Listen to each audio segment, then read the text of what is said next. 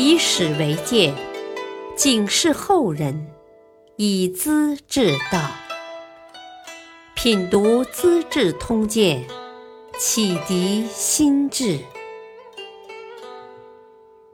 原著司马光，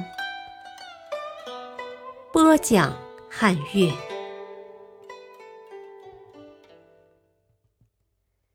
天子难管士大夫，痴疑不语权钱亲。荣誉、钱财和权位，很多人都想追求，也有人躲开走，不愿理睬。这是两种不同的品格，往往得到不同的结果。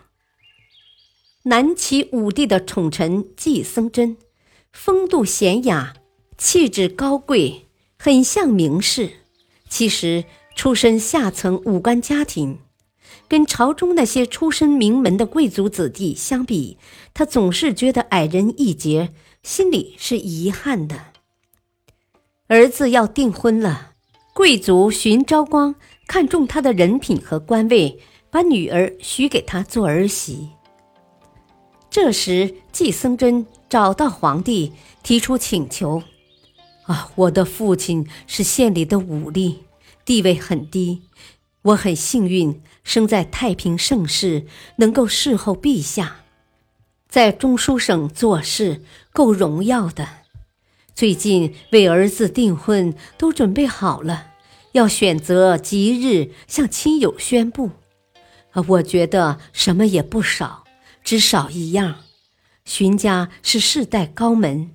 我家门第太低，很不般配，心里过意不去，想请陛下支持，封我做个士大夫。皇帝听了，沉吟半晌，觉得很为难，只好说实话：“哦，这件事是江夏和谢月两人管的，我也没法下命令，你还得亲自去谈才行呢。”原来江谢两人是贵族出身，社会上把他们捧为士大夫的首脑人物，名士的高级代表，获得他俩的赞许是莫大的光荣，身价也会陡涨百倍的。他们的意见体现了上层社会的舆论，皇帝也没法干预。季僧真去拜见侍中江夏。自以为奉了皇帝的诏命而来，会有绝对把握。他进了府门，抱拳作揖，接着就昂昂然地登上坐榻，准备谈话。不料主人没让客人坐稳，便呼唤仆人：“把我的床榻移开，离客人远些。”这是告诉客人不要坐。季僧真只好尴尬地离开坐榻，站在一边。江夏没有搭理他，端起茶杯向仆人努努嘴：“啊，送客。”季僧真讨了个没趣儿，灰心丧气，又找到皇帝，非常感慨：“哎呀，士大夫的事，天子也没法管。”我算自认晦气了。陈显达的态度又不同，他是彭城人，父亲也是小军官，平民百姓出身。他因为有功，升到江州刺史和大将军。每次升官受爵，都有一种惭愧和恐惧的感觉，总觉得不敢承当，待遇过分了。这也是几百年来贵族门第制度给人们造成的精神压力。他经常教育子女：“老子当了官，你们不要得意，向老百姓耍威风。别忘了，我们都是士兵的后代，沾不上士大夫的边儿。”可是儿子们却听不进，奢侈享受。装腔作势，名声很坏。陈显达很不高兴。儿子陈修尚升任郡州主簿，路经九江，拜见父亲。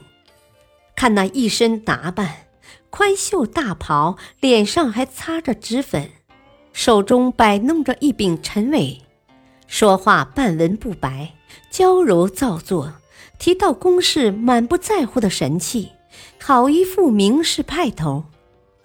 陈显达怒气直冲脑门他一把抢过陈伟，摔在地上，踹得粉碎，厉声训斥道：“陈伟，福营是王谢家中的务事，你摆弄什么？”王谢两族是江东几百年的大贵族，子弟们都是这副打扮。父亲发作那么突然，儿子惊愕的不知所措。好半晌才清醒过来，连连告罪：“啊，谨记父亲的教导。”不过陈显达没能保持一贯的清醒，到了晚年当上太尉，头脑发昏，变得骄傲自大，结果和皇上发生矛盾，起兵造反，全家人都被杀了。北魏女子杨氏。在权势钱财面前，比陈显达要看得透，态度更彻底，结果也大不一样。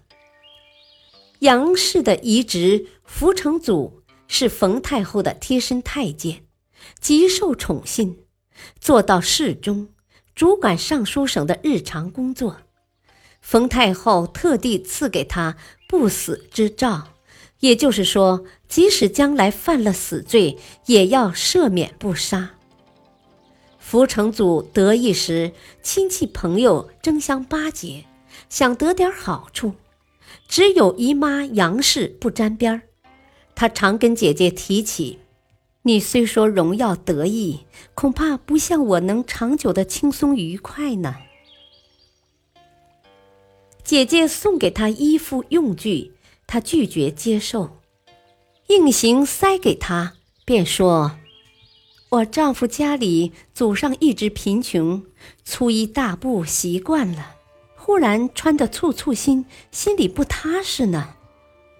万不得已，就把新衣服埋在土堆里，像处理垃圾一样。姐姐送他奴仆，他说的更干脆：我家里没有余粮，只够自己吃的。”养不活闲人呐！杨氏常年身穿破衣，放羊种地，忙忙碌碌，一直关心姨妈。有时派车接她，她不去，勉强抱上车，竟急得大哭：“啊，你想害死我吗？”这种脾性，亲友们都不理解，背地笑话，喊她痴姨。冯太后死了。福成祖的贪污问题被揭发出来，本该杀头的。皇帝尊重太后的遗命，只把他撤职软禁在家。法庭将他的两位姨母抓来，经过审理，一位跟福成祖关系密切，得过许多财物，因此受到株连，判处死刑。痴疑却一身清白，得到赦免，终生过得安闲。痴疑到底吃不吃呢？感谢收听，下期播讲范缜坚持神灭论，王戎急功导死刑。敬请收听，再会。